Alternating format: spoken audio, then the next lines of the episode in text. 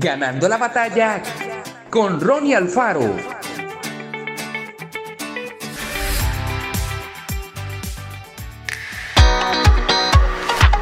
¿Cuánto enojo produce enterarse de casos de corrupción de funcionarios públicos? Es muy feo descubrir que personas elegidas para trabajar por el pueblo en realidad aprovechan su cargo para quedarse con dinero que no les corresponde. En otras palabras, para robar y estafar a los demás. Pero la corrupción no está solo entre quienes desarrollan una tarea política, está presente en todas las áreas de la sociedad.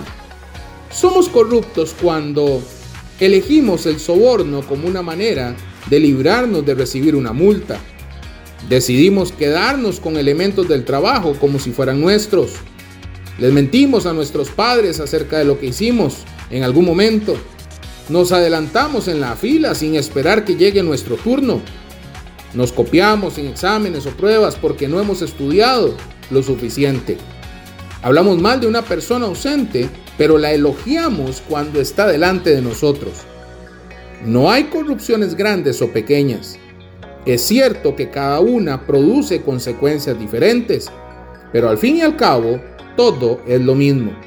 Siempre se utiliza el engaño para intentar solucionar los problemas. Los seguidores de Jesús no debemos darle lugar a la corrupción en nuestros pensamientos, sentimientos, decisiones, dichos y hechos.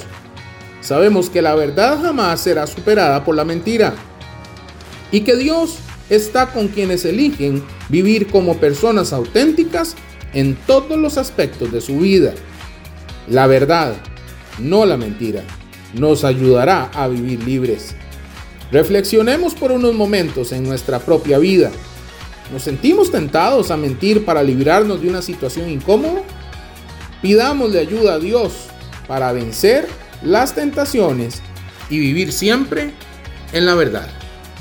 Que Dios te bendiga grandemente.